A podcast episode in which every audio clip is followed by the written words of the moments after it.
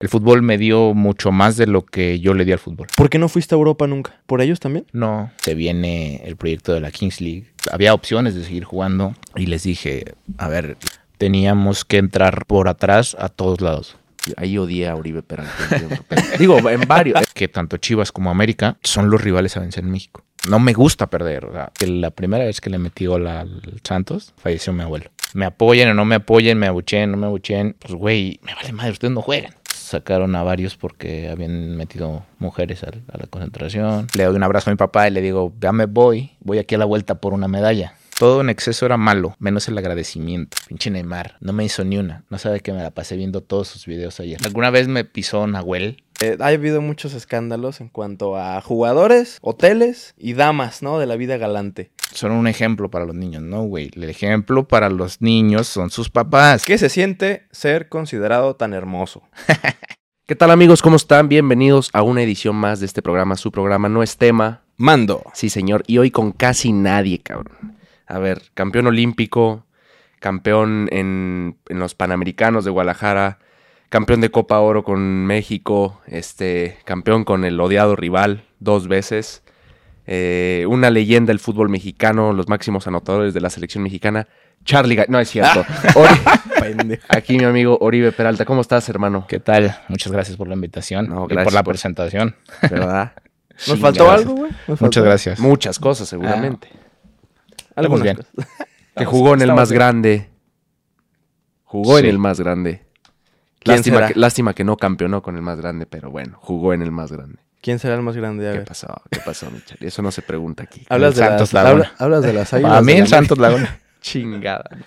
Valió madre. Saludos al tío, al tío Daniel, Daniel Guzmán, que Saludos. ayer estuvimos ahí con él, cotorreando, y es muy buen amigo. Te quiere, te Sí, quiere eso mucho el buen Dani. Ah, yo también lo quiero mucho. Te tocó de Travis. entrenador él Le- en, en Santos, ¿no? Sí, le digo, me querías tanto que me mandaste a Chiapas, güey", le digo. es para que jugaras, para que foguearas. para que- Sí, no, ¡Ah, cabrón! ¡Llegada! ¡Chelón! ¿Cómo estás, cabrón? Hijo, imagínate, sobrio no le entiendo, cabrón. Ya pedo, puta. Menos, Y, cabrón. y más, digo, ¿cómo dijo tu nombre, güey? Es que él es padrino de mi hermano. Ah, Es padrino de, de primera comunión, ¿va? De mi hermano. Y mi hermano se llama Sherlock. Toda la puta vida le he dicho Sherlón. Sherlock. ¡Sherlón! ¿Qué pasó, mi Sherlón? Hijo, imagínate una plática Daniel Guzmán, el travieso Arce y Julio César Chávez, cabrón. No, pues no. Un podcast de ellos tres, cabrón. Tráetelos. Estaría bueno, ¿no? Tráetelos Eh, para ver, nomás, nomás para ver qué chingado sale. cabrón. pa- pa ver si les entendemos. Pero bueno, Estaría hermano, Interesante. ¿cómo estás? ¿Cómo estás? Muy ¿Qué bien, tu- muy bien. La verdad, feliz de poder estar aquí y compartir algunas cosas. Una pregunta, ¿tú hoy en día vives aquí en Guadalajara? Hoy en día vivo aquí. sí. ¿Te gustó? ¿Te gustó? ¿Te quedaste? Sí, me gusta la ciudad. Este, ¿O por qué te tiene, quedaste? mu- tiene mucha conectividad. eh, mis hijos no se quisieron ir. Eso. No, la verdad es que tengo hijos eh, ya con... Se puede decir que la opinión que ellos tengan de mudarnos de ciudad o no tiene relevancia para mí. Y al final eh, les dije, había opciones de seguir jugando. Y les dije, a ver, la opción está de que me vaya a tal equipo. ¿Se van conmigo? Y dijeron, vamos y te visitamos, te consigues un departamento ahí, vamos y te visitamos nosotros. Y dije, no, pues, toda la vida peleé por, Claro, por, esto y ya, el momento de ya. Una decisión difícil, ¿no? Me imagino. Fíjate que yo tengo la, podría decirse, este, dicha de, de poder disfrutar de lo que hice durante mucho tiempo y de irme satisfecho con todo el esfuerzo realizado. Claro. Es que creo que cuando tú haces eso, estás, estás en paz. Y me atrevería a decir que el fútbol me dio mucho más de lo que yo le di al fútbol. Wow. Eso, eso está muy chingón. ¿Por qué lo dices, güey? Porque me ha regalado momentos únicos, me dio la oportunidad de, de conocer a la mamá de mis hijos, este, me dio... ¿La conociste por el fútbol? La conocí por, si no hubiese por el fútbol, yo no, no habría salido de la, de la partida a Coahuila. ¿no? O sea. Me hubiera quedado ahí. Eh, obviamente me gustaba, me, encantaba jugar fútbol. Pero el fútbol me llevó a superar esos miedos de irme a jugar a otro lado o de dejar a mi familia muy, muy joven. Este, irme a vivir a otra ciudad solo. Entonces, Chingón. me, me dio, me dio ese reto de, de hacerme más valiente y también la oportunidad de conocer a personas maravillosas. ¿no? Wow. Quedaste agradecido con, Sí. con el deporte. Sí, sí. Fíjate, no porque estés aquí, hermano. De hecho, tengo, tengo las pruebas. Ayer, ayer que, que me- que empezamos a mensajear, dije, "Verga", me dio hasta, hasta pena ver, ver lo fanboy que fui en algún momento. Pero cuando tú llegas a Chivas, eh, tengo las pruebas, repito, no porque estés aquí. Lo dije siempre. Y se lo dije a mi hermano, se lo dije a todo. Incluso porque en ese momento, tú lo sabes, fuiste muy atacado. Chivas como institución, la afición, la chingada, venías del odiado rival. Eh, mucho se decía que ya pa' qué, la chingada, o el simple hecho que venías de la América. Yo te lo dije en su momento, por mensaje, no me, no me contestaste en aquel entonces. Pero te lo dije, dije, cabrón, creo en el jugador no en el que eras, sino en el que eres, güey. Para Chivas en ese momento eras un líder. Y lo dije siempre y lo sostengo. Qué manera de desperdiciar a un cabrón que pudo haber hecho a mi gusto, no mames. Lo decía el otro día con mi hermano.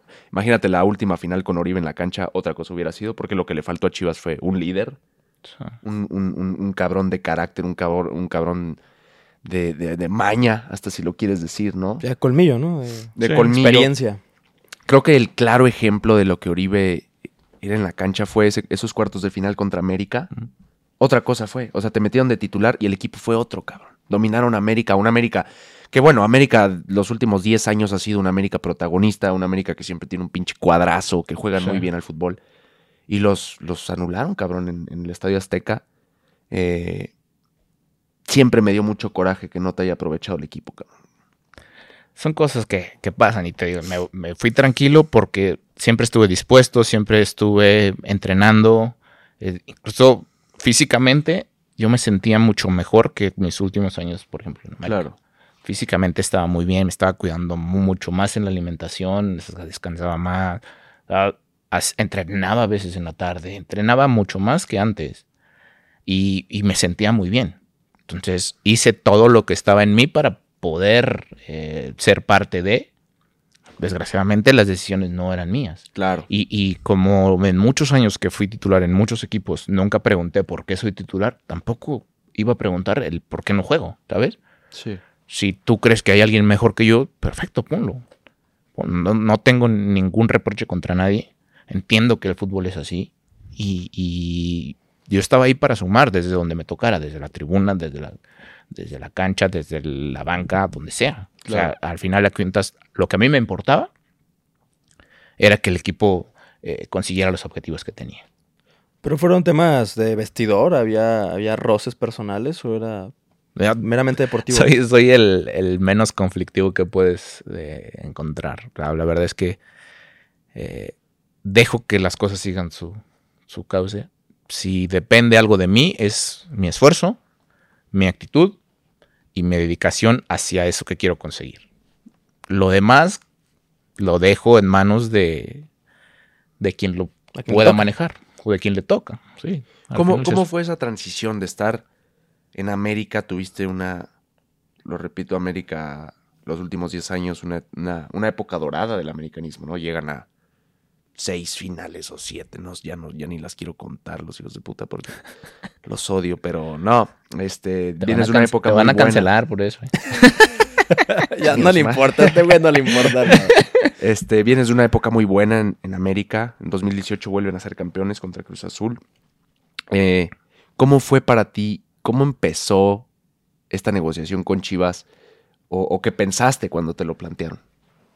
La verdad es que fue algo raro. O sea, la gente no sabe, pero antes de que yo jugara en Morelia, que debutara en primera, yo estuve en Chivas, en, en las fuerzas básicas, entrenaba con el primer equipo y luego me mandaban a jugar a segunda, tercera. Ok. Y, y justo estaba en, en la transición para la venta del equipo a Vergara. Ok. 2003, 2002, 2003. 2002, 2003 por ahí. Entonces, yo llegué aquí, sea, entrenaba, estaba de Ruggeri, luego lo corren y yo me fracturo la clavícula y me mandan a, de regreso a Torreón. Ok. Se termina mi, mi, mi préstamo, eh, porque yo venía de una escuela que se llama Seafood. Y luego me voy a Morelia. Esa fue la primera vez que yo tuve contacto con Chivas y que probé que podía eh, ser un jugador de primera división, porque había llegado ya a entrenar con el primer equipo. Y luego vengo de refuerzo para la Libertadores 2005, ¿no? 2005. Y esta era la tercera ocasión en la que pues, había la oportunidad de estar en Chivas. ¿no? Cuando se presenta esto, eh, me habla Santiago Baños. Me dice, oye, te está buscando Higuera. Higuera tiene contacto con mi representante porque pues mi representante era el mismo que el de la Chofis, que el de varios de Seafood que habían jugado aquí en, en, en algún momento fue el de, de Laris Hernández. O sea, tenía el contacto para hacerlo directo, ¿no? Cuando a mí me habla Santiago, yo digo, a ver, ustedes están abriendo las puertas, ¿ah?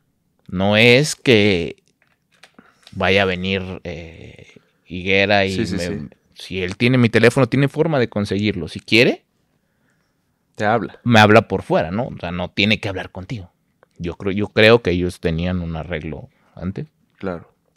Y yo también lo entendí y le digo, a ver, ok, entiendo que es, me va bien en América, va. ¿Ustedes quieren deshacerse de mí? Ok, pongámoslo en papel ya. Claro. Y cuando se da todo, yo, yo hablo con mi representante, le dije, con Higuera primero, le digo, habla todo con Salvador. Y le hablo y le digo, o sea, yo quiero esto, si me lo dan, no tengo problema de nada. ¿Quién? Porque quien se va a llevar todos los madrazos voy a ser yo. Claro.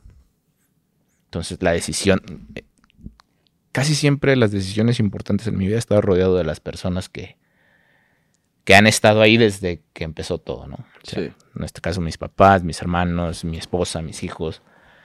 Y ellos dijeron, nosotros te vamos a seguir queriendo, vas a ser nuestro hijo, vas a ser nuestro, mm, mi esposo, vas a ser nuestro papá, Claro, te vamos claro. a querer de la misma manera, tomes la decisión o no la tomes.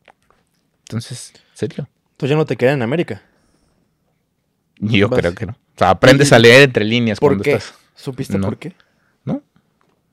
¿No? No, supongo también por el, el- el sueldo alto y, y- y creo que eh, todo en la vida tiene eh, una curva de, de descenso, ¿no? Todo, todo en la vida tiene, Claro.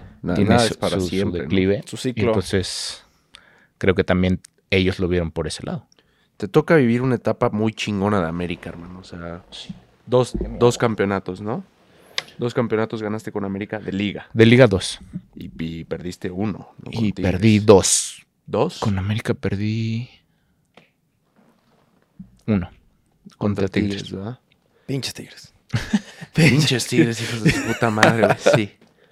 Pero, más allá de lo de la cancha, hermano, te toca eh, jugar en dos equipos que son los equipos más importantes de México. Y le duela a quien le duela de los que más impacto tienen en el fútbol a nivel mundial, ¿no? O sea, tienen un una número de, de- de afición muy cabrón. La gente no lo dimensiona, pero estamos hablando que México es el segundo país más grande en el que el fútbol es el, el deporte principal, ¿no? El primero Sí. es Brasil, son 400 millones de cabrones o 300.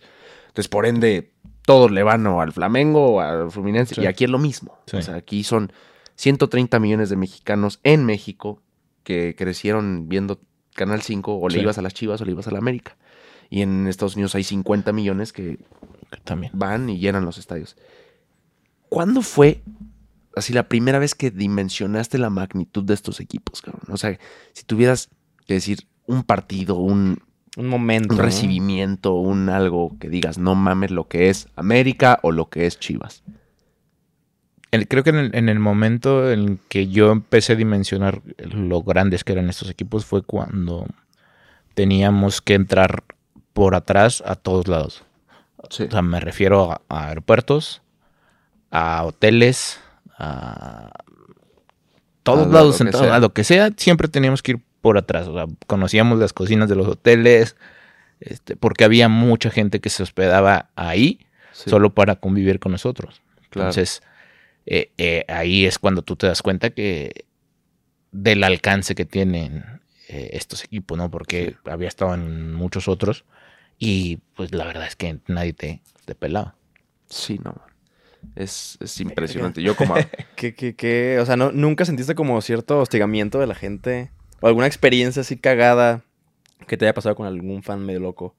Me pasó, pero con selección. Con selección una vez, este, la verdad es que casi al final, en los últimos años que estuve en selección, ya casi no salía por cuando íbamos a, de gira, porque no nos dejaban comprar, no nos dejaban eh, ver cosas. Y llegamos una vez a una tienda en, en un mall y a comprar algo y nos cerraron la tienda porque había mucha gente queriendo entrar. Cerraron la tienda y nos sacaron por atrás y, y fue la única manera en la que podíamos salir del, del, pues, del mall. Una locura. Sí. O sea, fue- Puta. Que yo, Fue fíjate, difícil. De los primeros recuerdos que tengo, eh, es un. Así de, de- dimensionar la magnitud de un, de un Chivas América en el Estadio Azteca. Fue un 3-3 en 2005. Pinche partidazo, pero en ese entonces, y tú, tú, tú estarás de acuerdo, el, a, a nivel grada, creo que se ha matado mucho el color en el fútbol mexicano, ¿no? O sea, antes eran los telones, los Sí, sí, humos, la chingada, ahorita ya es un desmadre, es, Sí. un, es un pedo. Ya no hay aficiones visitantes, ya no entran barras visitantes, pero yo ese 3-3, puta, lo tengo. Yo tenía cinco años allá en, en Ciudad de México y era la barra de Chivas, un desmadre la de América. Entonces en, en- en el Estadio Azteca se vivía diferente un clásico. A ti te tocaron, Sí. te tocaron. este ¿Cuál, cuál es el, el que más? Es más, yo me acuerdo uno, cabrón. Ahí, ahí odié a Uribe Peralta. digo, en varios, en varios, en varios. No, no, tú nos sacas de dos liguillas en 2016. Hubo dos liguillas. De me tocó hacer los goles. Sí, sí, sí. Tú nos sacaste. Tú. Tú. Fue tu culpa. sí, cabrón. Pero hubo un clásico que América acaba de ser campeón. Y fui a- al Estadio Azteca. Y mira, por lo regular no me dejarás mentir, pero por lo regular, la verdad es que siempre en el Estadio Azteca o estaba muy dividida la entrada, o sí había poquito más de Chivas, Sí. o la verdad. Pero ese clásico lo recuerdo, Chivas estaba en una pinche etapa de la chingada. Me acuerdo si fue 2013, 2014. Y, y América venía de ser campeón. Y bueno, punto 2-0 con dos goles tuyos ahí en el Azteca. Y esa vez sí sentí más americanismo.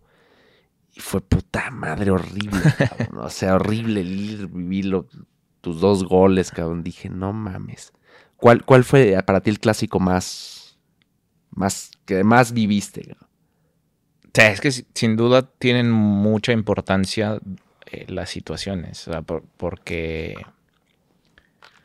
hay, hay momentos en los que te dan como revancha, ¿no? Claro. Y creo que sentí más el que ganamos aquí de visita, El ganamos que metes de cabeza, ¿no? uno- En uno una cero. liguilla. 1-0. Ese, ese, o sea, lo disfruté más porque por todo lo que veníamos pasando. y- Entonces, la verdad es que lo disfruté mucho. Y también disfruté mucho el día que, que me tocó estar de- De este del lado. lado de Chivas, que eliminamos al América en cuartos de final también fue. O Cuartos de final. Sí, cuartos de final. Con que los después chique- perdimos contra que después perdimos contra León. Ese, ese partido también lo disfruté mucho. Sí. Sí, y es, ese partido fue un claro ejemplo de lo, lo que la diferencia de tener a Oribe Peralta en la cancha. A mi gusto. a mi gusto. O sea, fue una ida en la que entras de cambio en la ida. Y luego, luego se sintió el puto revulsivo, ¿no? Del equipo. Y en la vuelta te meten de titular. Y fue otra cosa, güey. O sea, otra cosa totalmente. Yo pienso que jugadores de Chivas y de América tienen que entender que ellos tienen que jugar siempre a su máximo. Que no pueden bajar el nivel porque el rival es más débil o por cualquier circunstancia. Claro. ¿Por qué? Porque eso te obliga a una mejora constante y te obliga a siempre estar en un nivel in- interesante, ¿no? Entonces, ¿Por qué digo esto? Porque a veces eh, se ve cuando un jugador eh, dice, ah, este partido va a estar muy fácil. Y Se no entienden, y no entienden que tanto Chivas como América son los rivales a vencer en México. Sí. Entonces, que todos los equipos te van a jugar al 100%. Entonces, tú tienes que jugar todos tus partidos, todos tus entrenamientos al 100%. Claro. Oye, ¿qué se siente? Si, si es que se siente algo diferente el hecho de estar en un equipo como América y luego Chivas, o sea, chingarte al otro y luego chingarte el que, del que venía, ¿sabes? O sea, digo, yo sé que es chamba, pero ¿no se siente raro? Como de, es que yo pertenecía a y luego ya no, y me toca hacer el trabajo sucio ahora. no Pues, sé, no sé. Pues no es que se sienta raro, es que al final eh, entiendes perfectamente que, que ese es tu compromiso, que, que ya estás del otro lado y, y que tienes que hacer todo lo que, lo que esté en ti para ganar. Cuando eres competitivo haces eso. O sea, al final no me gusta perder y, y está, está Diego me dijo ahí y él te va, o sea, te puede decir que hasta cuando jugamos en tenis balón o cuando jugamos cosas, no me gusta perder. o sea, entonces, de ahí viene el, el hecho de ser tan...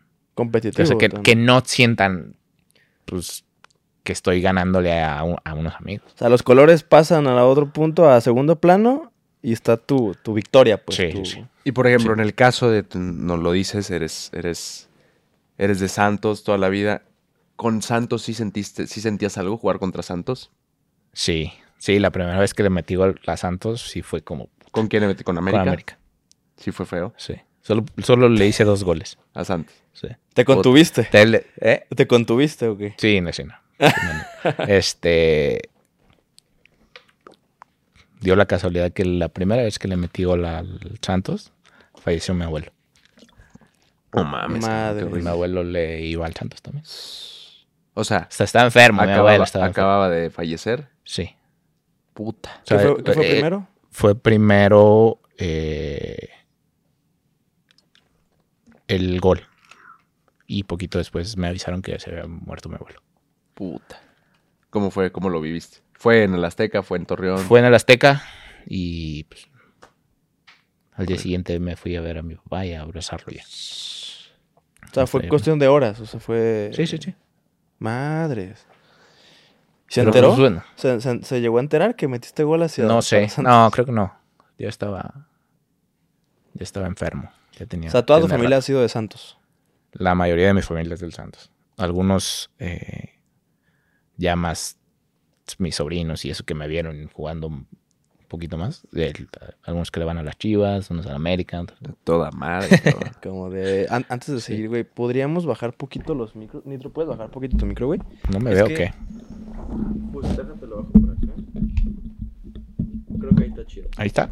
Sí, es que se empezaron a tapar las cámaras con los micros. ¿Cómo chingas, Charlie? ¿Cómo Una disculpa. prosigamos, prosigamos.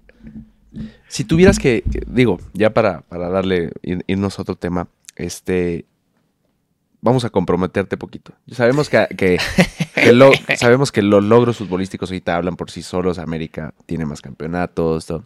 pero a nivel afición, a nivel afición, ¿quién dirías tú que pesa más? Tanto en México Hijo de como tu fuera. puta madre. Pues es que. Güey, es que la, la- la neta, muchos pueden decir, "Ay, este güey no se quiere comprometer y siempre saca como político la, la- Sí, sí, sí, la- sí. da la salida que, que mejor le conviene, ¿no? Pero al final de cuentas, para mí, jugar en un estadio con la gente en contra era lo que me motivaba. Y no importa dónde, dónde estuviera, ¿no? Porque muchas ocasiones me dijeron, es que tú no vas a poder, es que tú no lo vas a hacer. Desde que era chiquito, no, ¿cómo, cómo sueñas eso? ¿Cómo vas a...? Entonces eso era... Y que a mí me, me abucharan y me mentaran la madre, o sea, eso me, Sí. me sacaba como eh, esa, esa furia, ¿no? Entonces, creo que en, en- en- para mí esas dos aficiones siempre son las que, que te apoyan incondicional y que siempre están y la madre. Entonces, lo disfruté del lado en el que estuve. O sea, lo viví muy bien y, y para mí fue algo muy chingón el poder contribuir. Aunque en Chivas no jugué tanto, Sí. y también hubo, había gente que, que- que me abuchaba y que me mentaba la madre, Sí. siendo, siendo de Chivas. Este, pero lo, lo disfruté muy cabrón. Y, y mi sentir cuando estaba dentro de la cancha, pues, güey, me apoyen o no me apoyen, me abuchen, no me abuchen, pues, güey, yo me vale madre, ustedes no juegan. Claro. El que juega no soy yo, güey. El que juega soy yo. Y de quien depende que ganemos o perdamos, es de mi esfuerzo, ¿sabes? Claro. Entonces, pu- el jugador que dice, no, es que se siente la presión. La presión te la pones tú solito. Sí. Ese es mi, ese es mi punto de vista. O sea, Pero entonces, ¿cuál pesa más? Chivas o América. Muy padre todo, pero. bueno, a ver.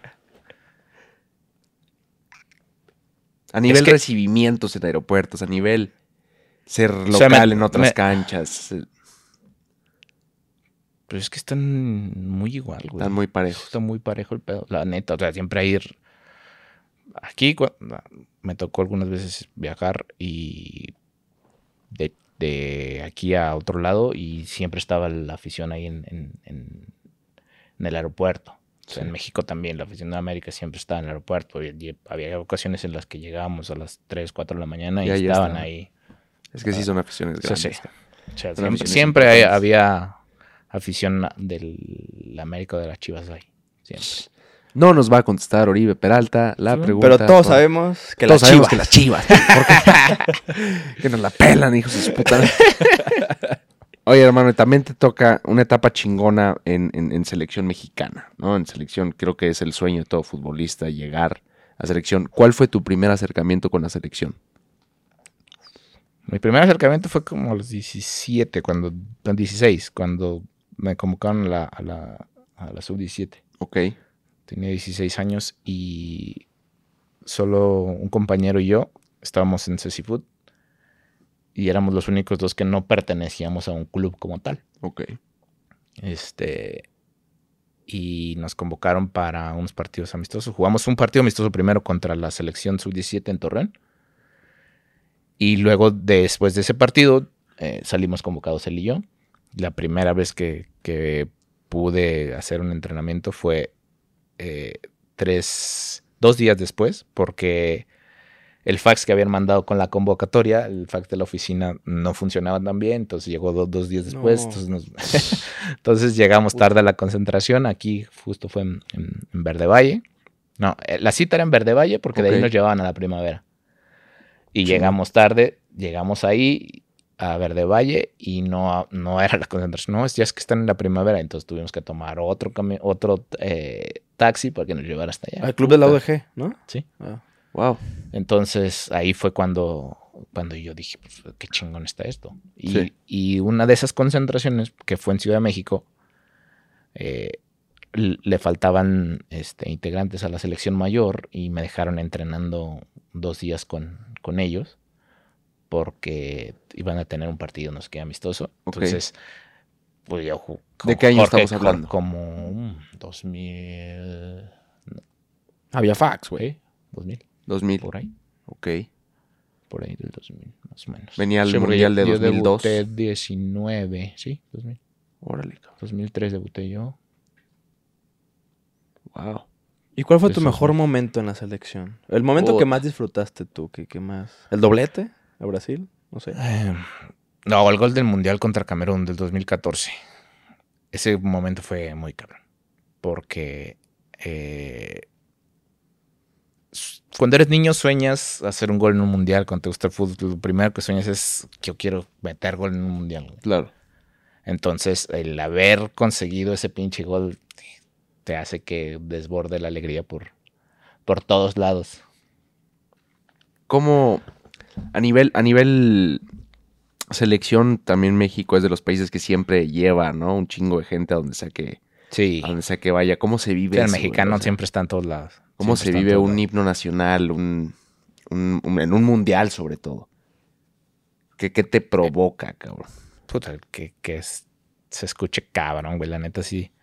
Has visto. eh, hoy, hoy salen muchas imágenes de. De muchos jugadores que cuando están cantando el himno de su país se les Lloran. salen las lágrimas. La verdad es que es muy, muy, muy chingón, muy emotivo el estar en este, ese momento. Pero sí creo que el momento en el que me he sentido más conmovido, más emocionado por todo lo que había pasado fue cuando, cuando al final del, de la Olimpiada ponen el himno nacional y ponen la bandera hasta arriba. Ese fue... Eso en Londres, ¿no? Ese me momento fue cabrón, güey. Porque en el Mundial lo ponen cada vez que va a empezar un partido. Y en las Olimpiadas solo le ponen el himno nacional cuando alguien gana, güey. Ok. O sea, en las Olimpiadas no. al- a- antes himno. del partido no hay himno. No mames. No, Ah, cabrón. No lo había notado. Sí, no, no. Ahorita No. que. Wow. solo lo ponen, a- a- solo se escucha una vez y la banderan en, en lo alto. Wow. No lo, no lo había pensado. Puta, lo que hace- se ha de sentir, ¿no? O sea, campeón olímpico, tu himno sonando, un país Sí, sí. diferente, no sé, güey. Cabrón. Muy, chingón.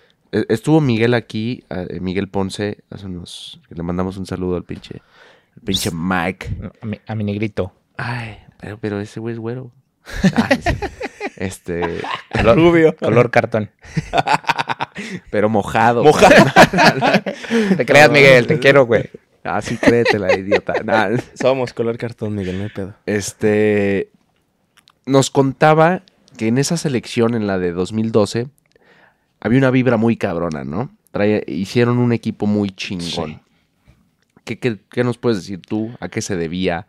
Eh, ¿Había muchos de, de algún equipo en específico o, o simplemente qué los llevó a tener esa... Es que la mayoría habían convivido en, muchos torneos. Ok, Esa, esa misma selección fue la, la que tuvo un,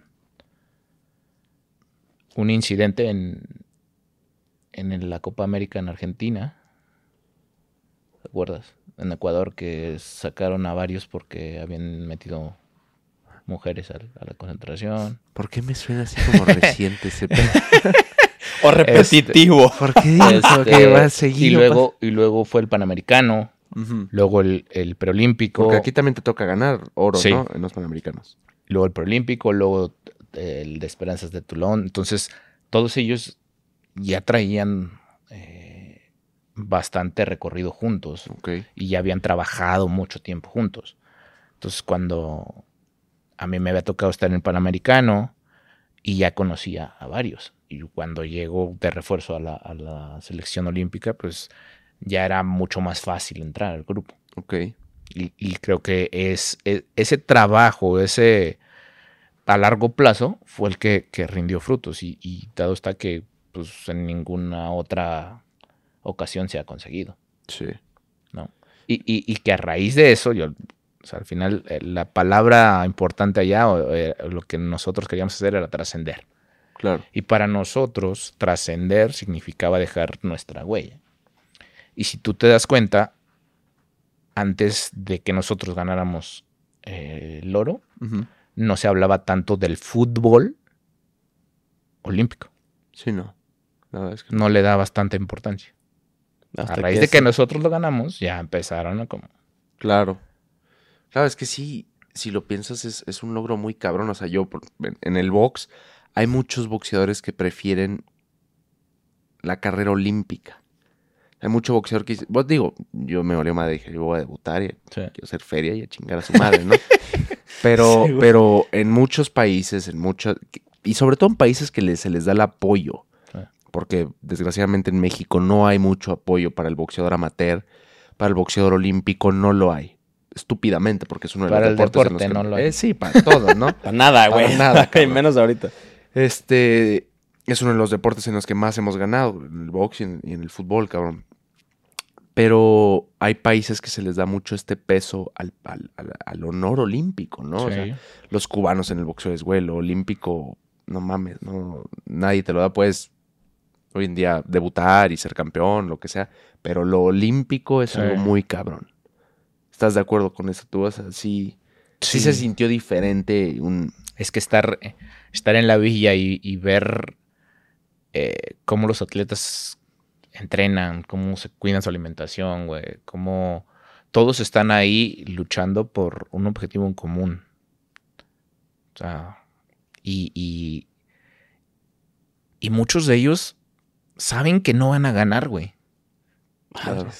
Saben que no van a ganar y se preparan cuatro años para estar ahí, pero están compitiendo contra ellos, güey. Claro. Están compitiendo contra mejorar sus marcas, ser un poquito mejor que el año pasado. Entonces, esa pinche satisfacción no te la quita nada. ¿Tú sabías que ibas a ganar? Sí, yo desde que me fui. ¿Sí? O sea, ¿tenías fe de verdad? Sí, Lo visualizaste, güey. sí. Hay una historia que me encanta contar. Bueno, dos de esas. Pero no se las voy a contar. Ah, sí, sí, sí. Pero luego la cuento en Eh, otro eh, podcast. Este, antes de, te digo, antes de, de mis, hace rato lo decía que antes de decisiones importantes o cada vez que viene algo, un evento que va a significar mucho para mí, eh, voy a casa de mis papás y comemos ahí todos, todos juntos, Eh, mis hijos, mis, mis papás, mis hermanos, mis sobrinos, este, y, y ese día que me fui a despedir porque el, eh, tenía el vuelo Esto en Torreón. en Torreón, en Torreón eh, eh, tenía el vuelo al día siguiente o, en la- o ese día en la tarde noche. Me despido de mi papá y mi papá y mi mamá siempre salen de la casa a, ver que, a esperar que se vaya el carro y a despedirme. Y cuando me despido de mi mamá, mi papá, le doy un abrazo a mi papá y le digo, ya me voy, voy aquí a la vuelta por una medalla. Y un vecino de toda la vida que falleció hace, hace poquito, al cual quería mucho, me dijo, te la irás a robar. Güey, me calentó bien cabrón. Me calentó. Hijo de su puta. madre. O sea, era medio mierda. Pinche ruco, güey. Qué bueno que lo querías, cabrón. Era, era ese, sí, era toda madre. hubiera Conviví aventado con- una puta con- cubeta en la jeta al hijo de su puta madre. conviví con él mucho tiempo, entonces era alguien, eh, alguien así que siempre decía este tipo de cosas, pero lo quería mucho. Y, ¿Qué hiciste? Y, y ¿Qué- le- y me, me le quedé viendo así, me calenté y le di, le digo, cuando regrese hablamos. Entonces me contuve y, y me gustó mucho la historia porque desde ahí yo sabía que, que lo, lo hacía. Y después, este, ya en el aeropuerto, me cuando estaba a punto de tomar el vuelo de, de- de Torreón a México porque hacíamos concentración, mis hijos me dan unos dibujos que me hicieron y los tengo ahí guardados. Sí, Estaba bien Está- chavito está este chavito cabrón, ¿no? sí. Este, y venía la medalla, papá, papá campeón, número uno. No mames. Entonces, y mi esposa, sumado a esto, le digo, va a ser la final, va a ser el torneo tal, de tal día, tal día. Dice, pues yo me voy todo el, todo lo que dura el torneo. Este, yo tengo mi vuelo de regreso. Esto fue, ganamos el día 11, ¿no? ¿Fue la final? No, la verdad, no, sí, no creo que el día fechas 11 de agosto, creo. 11 o 10 de agosto. Ok. Y, y mi esposa me dice, bueno, yo compré mi boleto de regreso para el día siguiente de la final. A ver cómo le haces. Todo estaba ya. Entonces, Cabrón, es, es que, güey, todas las historias de éxito es eso, güey. La, la puta visualización, el, el saber, ¿no? Lo hablábamos hace poco con un libro que, que- que nos gusta mucho, Sí. de conversaciones con Dios, es eso, güey. O sea, no le puedes pedir al universo aquello que no le estás dando. sí, no. Cuando tú al universo le dices, oye, dame salud, eh, te pido salud, te pido dinero. pues es te porque pido-". no tienes. El universo te dice, ok, güey, estás, dando, estás diciéndome que no la tienes, Sí. ¿no? O sea, el tiempo muchas veces creemos que es lineal, pero no lo es. Sí, Es- yo, yo creo que, que tienes que agradecer Exacto, antes de exacto. dar exacto. gracias por eso.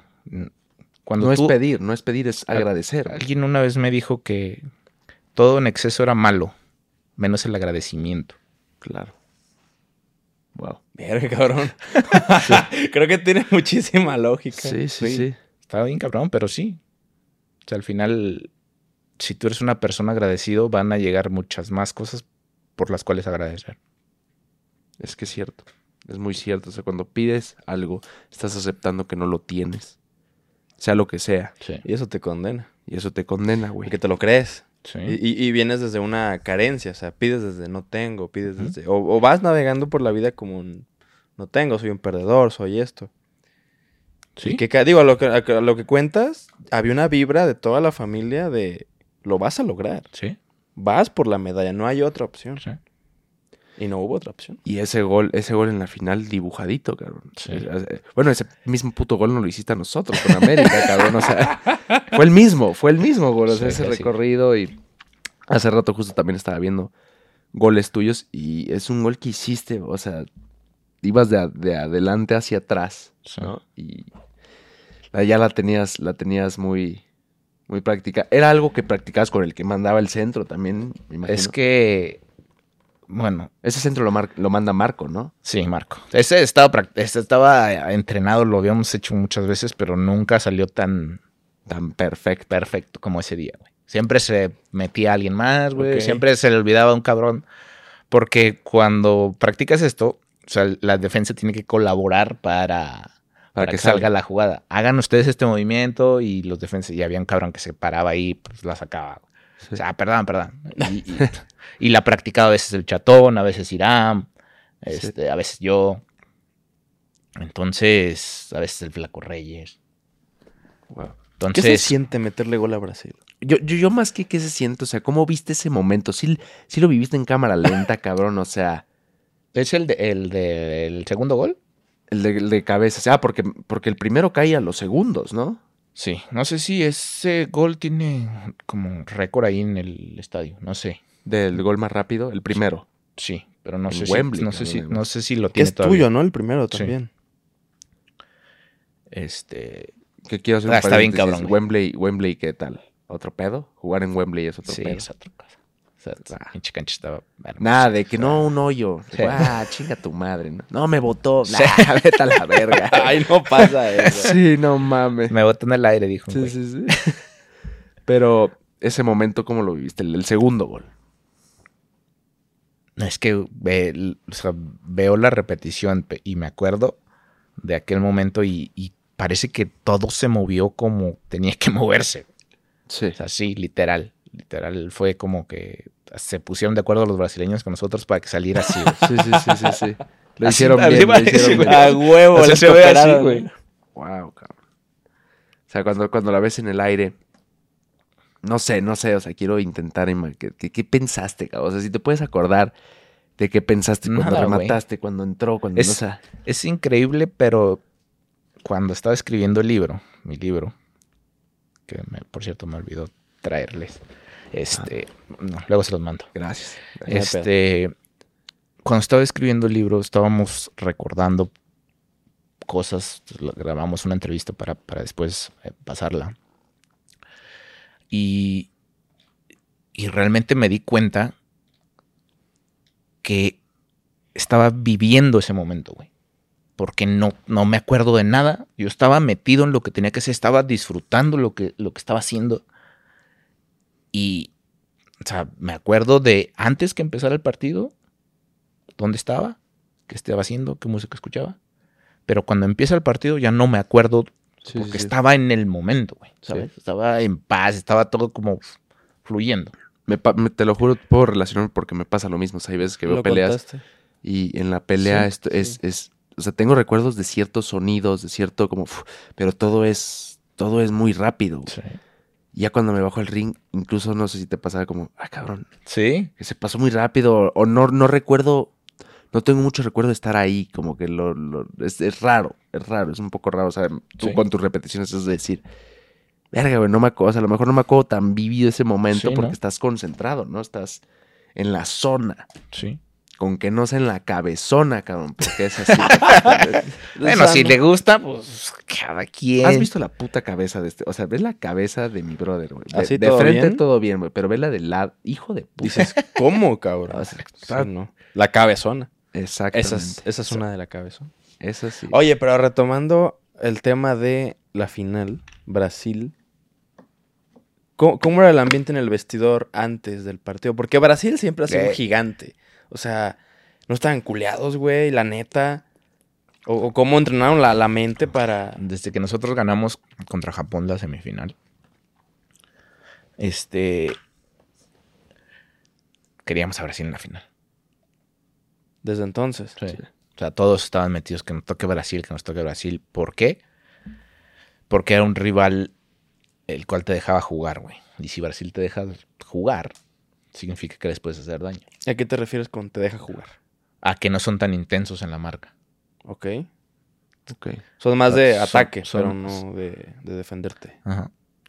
Y, y Estaba verdad- Neymar, ¿no? Estaba, Estaba, Neymar. estaba Neymar, estaba Thiago Silva, estaba Hulk, estaba Oscar. ah, ¿Quién más estaba? Marcelo. ¿no? Marcelo. Sí. Sí. No, pues cualquier cosa, ¿no? Casi nada, cabrón. Casi nadie. No cabrón. mames. Entonces, sí que sí, sí creo que el vestidor, es- ma- más bien estoy seguro que el vestidor estaba muy concentrado en lo que teníamos que hacer. Estaba muy, muy concentrados. Todos estaban metidos en, en cómo sí. Re- Me acuerdo perfectamente que el lateral derecho de nosotros era Israel Jiménez, que jugaba en Tigres en aquel entonces. Y Neymar no pudo hacerle ninguna jugada, o sea, no, no, no pudo ninguna. Y, y luego metieron a Néstor Vidrio por, por él. Y al final del partido platicábamos ese. Compi, decía el Irra Jiménez. Compi, pinche Neymar, no me hizo ni una. No sabe que me la pasé viendo todos sus videos ayer. Wow. No mames, Y- güey, lo estudió al cabrón. Y Néstor Vidrio, cuando entró de cambio, o sea, si lo primero que voy a hacer va a ser darle una patada a ese cabrón por si me quiere hacer una. Entonces, hay una jugada, si, si vuelves a ver el partido, va- hay- donde Néstor lo va siguiendo a Neymar y Neymar tiene la pelota y va castea hasta media cancha y le pega una patada. Y todos sabíamos perfectamente lo que teníamos que hacer, güey.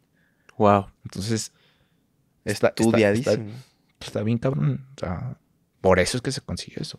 Y los últimos minutos son cardíacos, ¿no? Esto. Hay una Eso sí. última jugada que. Que ¡Qué puta otra vez, no! Puta madre, ¿cómo? Esa, esa, ¿Tienes recuerdo de esa? De- Sí, estaba en la banca. No, ya me habían sacado. ¿Qué dijiste? ¿Qué Sí. pensaste? Hay una frase que se usa mucho en el, en el argot futbolístico que es como mala suerte, pero es de los Jiricocho. de los argentinos. No sé si no sé si es quiricocho o jiricocho, no sé cómo, se, cómo es. Aquí le dicen Pero jiricocho, cabrón. Ah, sí, sí, literal. Cuando vemos que sale el centro que está en la cabeza. Ver, pues sí, funcionó, güey. Foco, o sea, es como para ahuyentar Sí, la... sí, sí, sí, sí. Jiricocho, nunca lo había oído esa madre. ¿Por qué no lo dije en ese puto centro tuyo en la güey? Se me olvidó decirlo, cabrón. Jiricocho, hijo de... No, güey, yo también... Yo sí tengo el recuerdo de ver ese centro. Yo estaba en Los Ángeles, ese, ese, ese cuarto de final, yo vivía allá. No mames, ver el centro. y- Dije, la reputa madre, güey. Chingada sea, madre, Oribe. No mames, Oribe, güey. Oye, luego nunca, to- nunca tocaste el tema con, con Jair, porque esa, esas Ah, cuartos sí. de final te da una pinche levantada así de... No. Nunca hablaron de eso. No, es que no, no me tocó coincidir con él. O sea, me Ah, tocó él- coincidir. Él ya no estaba. Ella no estaba en Chivas, No. sí es cierto. No, Sí, pero, pero sí en esa jugada él me levanta y todo. Yo no tengo pedo. O sea, al final él estaba enojado y yo no. Sí. Pero en la siguiente jugada, hay una jugada que, que me tiran hacia la banda y él va y la cubre y está como queriéndola dejar salir y ahí le pegué un barridón. Sí es cierto. O sea, si me vas a pegar, está bien, pégame, pero yo Te, te, yo voy te a cobrar, cabrón. Aguanta. Si aguanta. pudieras, si pudieras decir así el momento en el que sí te hayas calentado, algún jugador con el que sí tenías pique o, o- o algún momento que hayas dicho, puta, este, este día sí casi pierdo. ¿no? Yo cuando Como el pinche Ponce que le No. picó los ojos A Henry. Henry se pasó de ver.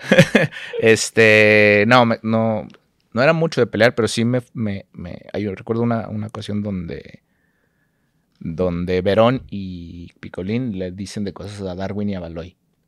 Dar cosas culeras. Sí, sí, sí, cosas de, de racismo y eso. Al lado de, ¿Qué es eso? al lado del árbitro, al lado del árbitro. Y yo me calenté bien cabrón, le digo, no, pues no mames, no le, o sea, no, estás escuchando lo que les está diciendo. No les puedes decir así, me calenté con esos güeyes, si no se pasen de lanza. Esos negros son míos. no, no, no, Son mis negros, no los tuyos. No. Solo yo le puedo decir así, güey. Íbamos también, güey. No, no, los quiero mucho a los dos No, cabrones. esos dos cabrones.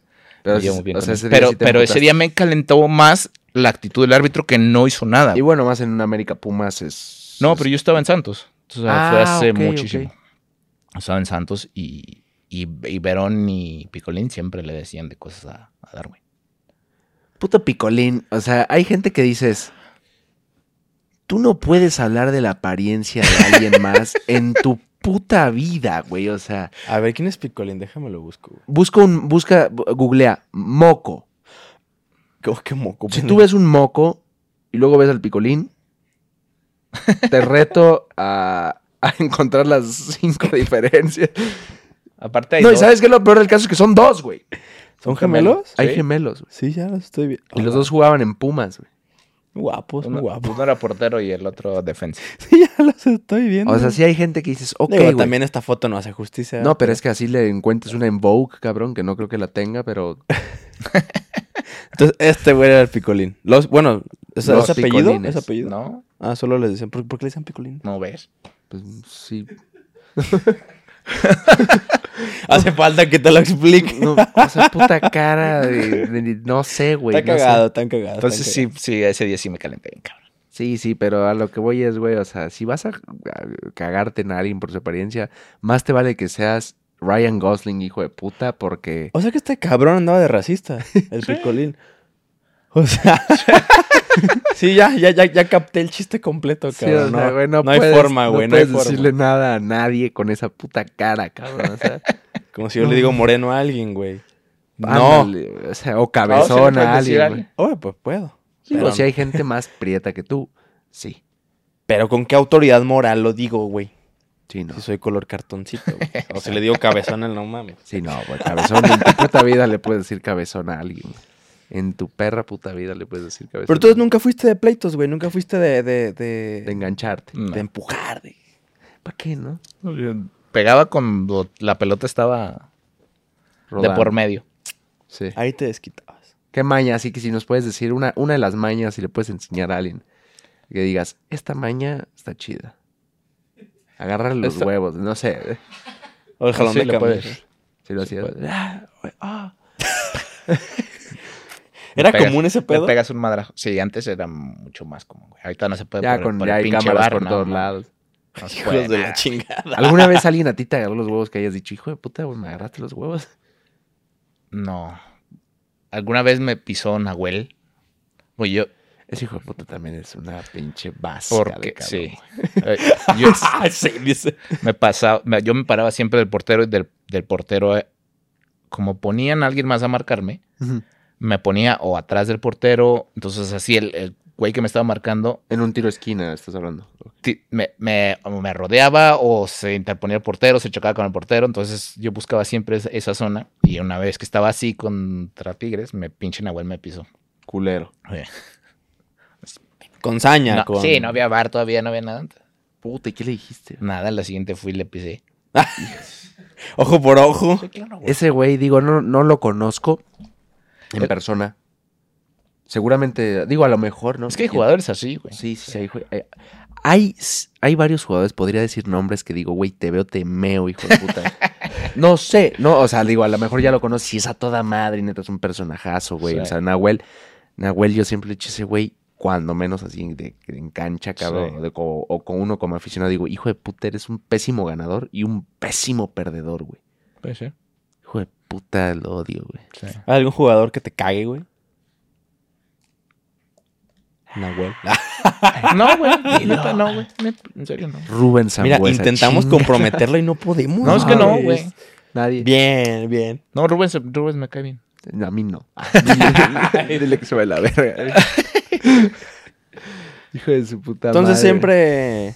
Digo, es que a ver, si, si siempre llevaste como un ambiente pacífico, pues creo que es porque estabas Dijo- concentrado en hacer goles. Dijo eh, un tío mío que las peleas nunca te dejan nada bueno, güey. Porque si le partes su madre a un cabrón, Te expulsa. te- en, en el fútbol sí, pero en Ah. la calle te mandan a la pinche cárcel, güey. Y luego te tienes que pagar los pinches daños, güey.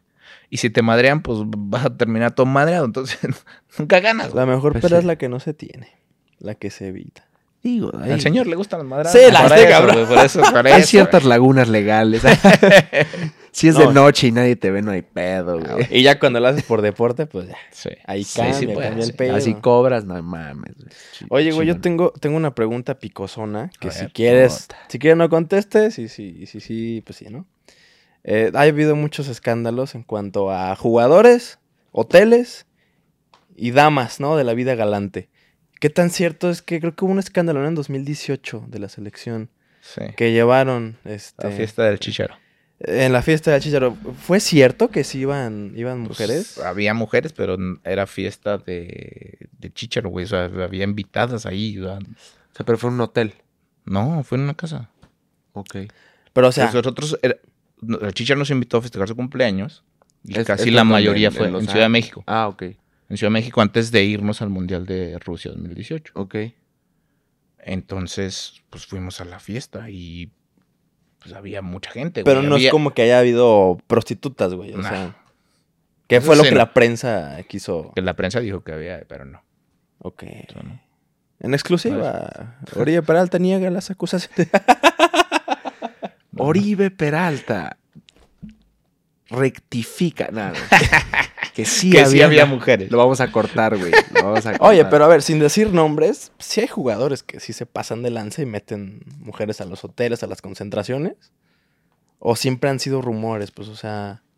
No, de que los hay, los hay. Bueno, sea, que, que hay, o sea, que hay, que hay- que- de que los hay, los hay. O sea, Digo, Salcido no ¿Cómo- metió mujeres. como, como, como hay cabrones que trabajan en otra cosa, que se van de viaje y se llevan a mujeres y se van de fiesta y pues sí, o sea, de todo hay. O sea, no Claro. es que exclusivo de los futbolistas, pues. Sí, sí, sí. Es sí, que- sí. Digo, hay hay- escándalo por ser deportivo por- y porque vende la nota, ¿no? También. Porque la gente, o sea, la mayoría de las personas dicen, es que son un ejemplo para los niños. No, güey. El ejemplo para los niños son sus papás. Claro.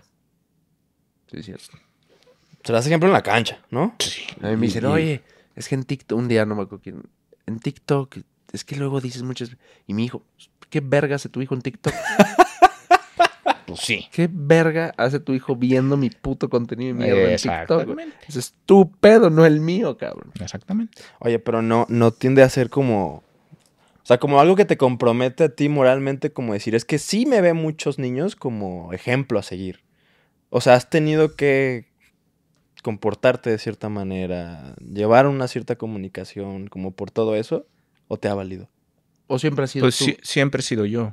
Siempre he sido yo. Al final, o sea, mucha gente me ha preguntado en diferentes entrevistas que, que cómo me gustaría que me recordaran. Y al final me gustaría que mis hijos me recordaran como un papá que estuvo con ellos, que los ayudó. Que Si después la gente me quiere recordar como un cabrón que, según ellos, traicionó a su equipo, o como un güey que solo fue a robar a otro equipo, me da, i- tu pedo, ¿no? me da igual si me ves así, güey. Sea, a mí lo que me interesa es que mis hijos se acuerden y que, que en algún momento digan, ah, esta canción me acuerda de mi papá. Va, Claro. ¿Sabes? Claro.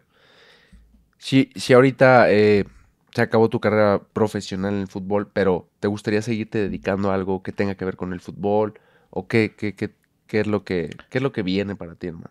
Sí, me gustaría, pero tampoco quiero atarme a, ¿sabes? Quiero, ahorita estoy haciendo muchos con mucho eh, trabajo para diferentes marcas. Este, estoy, estoy viajando mucho. Eh, se viene el proyecto de la Kings League. Ok. Es- ¿Vas a este, entrarle? Voy con el equipo de Chicharo, con Olimpo United. Este, voy a estar ahí ayudándole.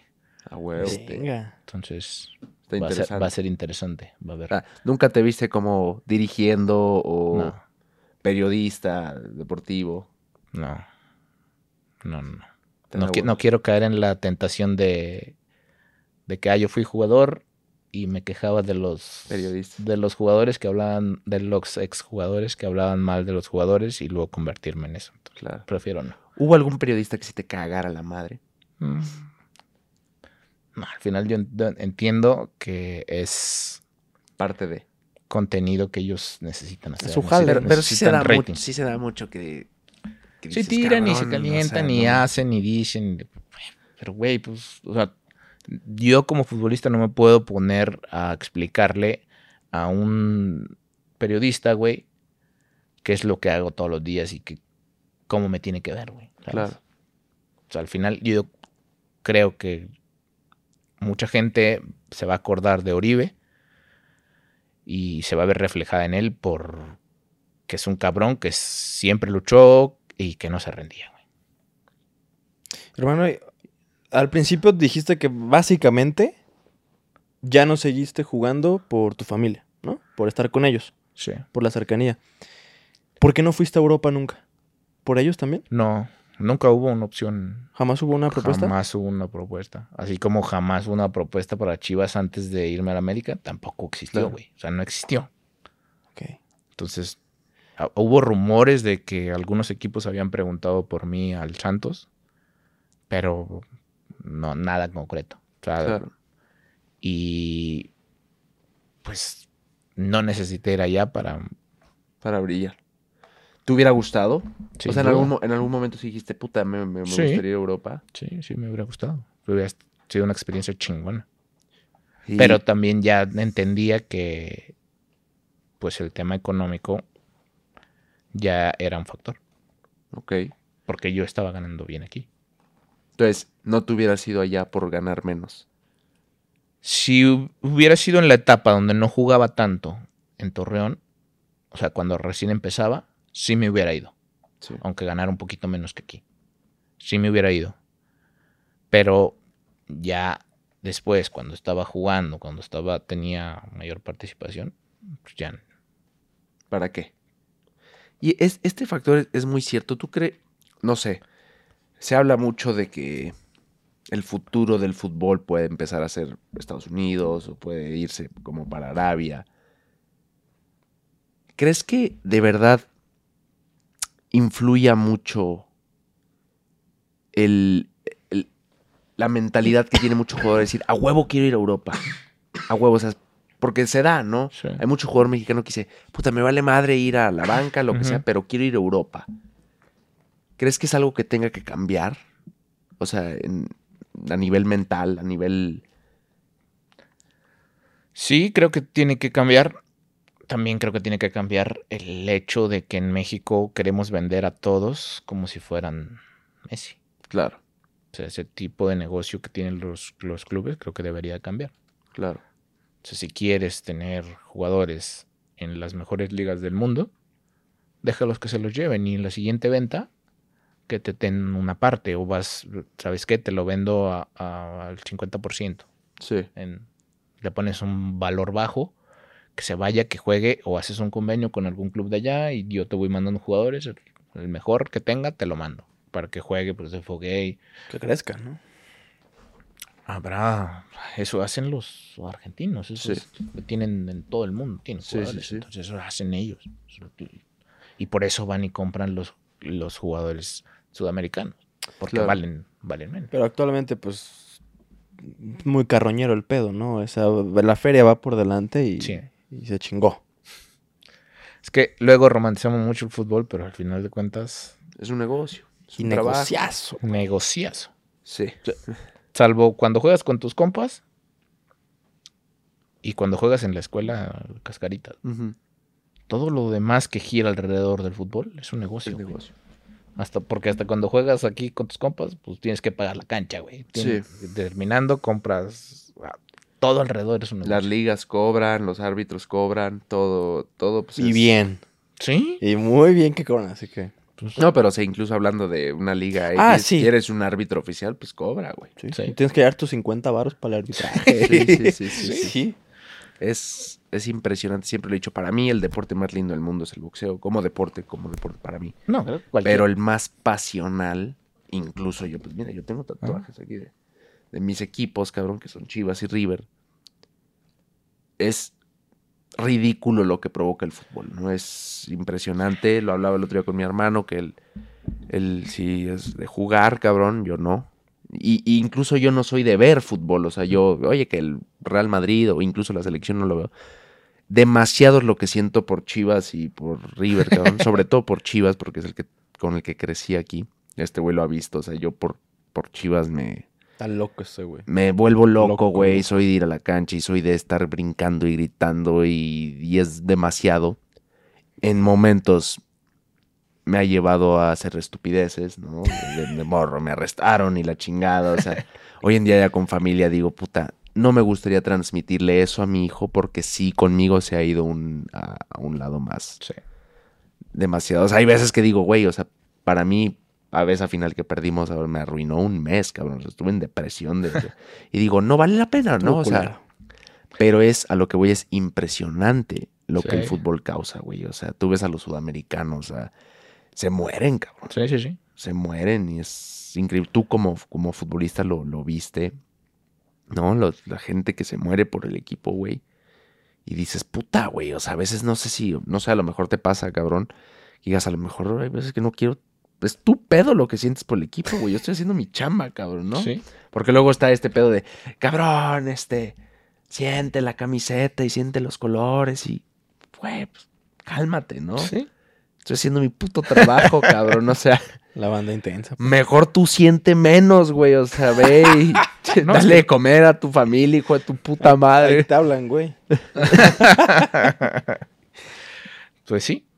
Eso sí, güey. A lo mejor, Eso sí. a lo mejor hay, sí hay, en vez de, en vez de que se habla mucho de, ah, no, es cómo se romantiza. pa- pa- para quitarle un poquito el romanticismo a todo esto, ¿tú crees que por todo ese amor y pasión que tú sientes por Chiva, tú llegas a la taquilla y les dices, denme un boleto?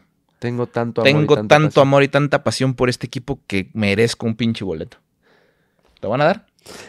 Ah, pura, a ver. Pura riata. Entonces, ¿no? o sea, ¿entiendes? O sea, Sí, es claro, una claro. manera de concientizarte de... Sí, sí, sí. y Por más que grites y brinques y la chinga, güey. Que te Sí. alivianes. Que te ¿Quieres alivianes, entrar? dice Oribe. ¿Quieres entrar? Paga, cabrón. Este. Se, se habla mucho, ¿no? O sea, yo escucho muchos señores o algo. Es que antes, no, hoy en día los jugadores ya es negocio. Siempre ha sido negocio. Cabrón. Lo que pasa es que ha evolucionado mucho el pedo, ¿no? Sí. Ya hoy en día hay redes sociales.